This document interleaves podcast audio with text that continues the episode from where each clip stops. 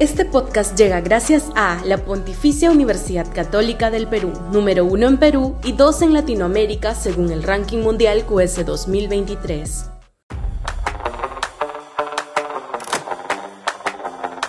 Patriotismo y la foto con Messi.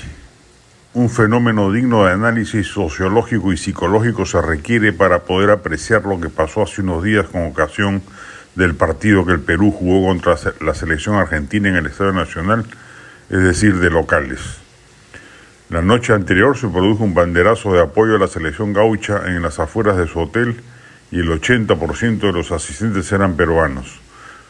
Padres de familia contrataron alojamiento en el lugar donde se hospedó la selección albiceleste solo para que sus hijos puedan ver a Messi o al Dibu.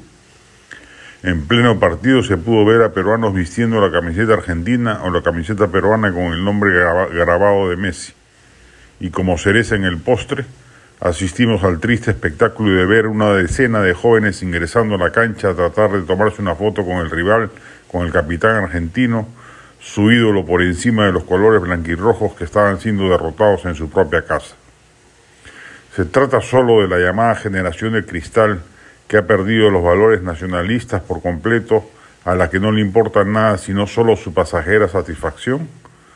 No es solo eso, Estamos ante un problema mayor y que cruza transversalmente a todo el país.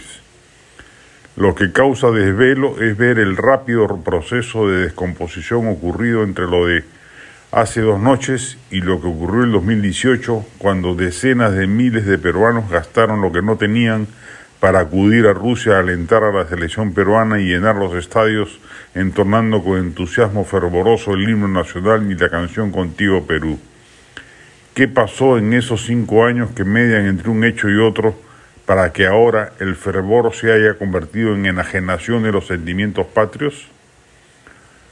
Poco se ha ponderado el inmenso impacto social que ocasionó la pandemia, no tanto por el encierro, que ya de por sí fue un hecho radical que ha marcado a generaciones enteras de niños y adolescentes, sino por la constatación de que el Estado no existía que la gente se moría por falta de camas, unidades de cuidado intensivo o simplemente oxígeno.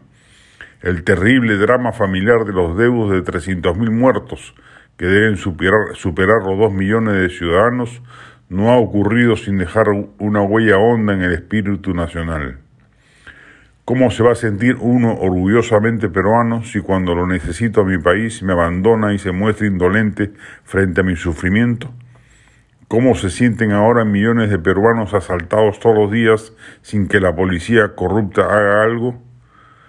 ¿Qué ánimo patriótico pueden tener los asegurados de salud cuando no tienen citas ni medicamentos? ¿O los que protestaron en diciembre y enero últimos y a cambio de ello recibieron del Estado muerte e impunidad? ¿Cómo exigirles patriotismo y sentido de nación a estos peruanos? Esta realidad ya ha explotado lo hizo electoralmente en 2021, se ha manifestado también la fatídica, fatídica noche del martes en nuestro Estadio Nacional.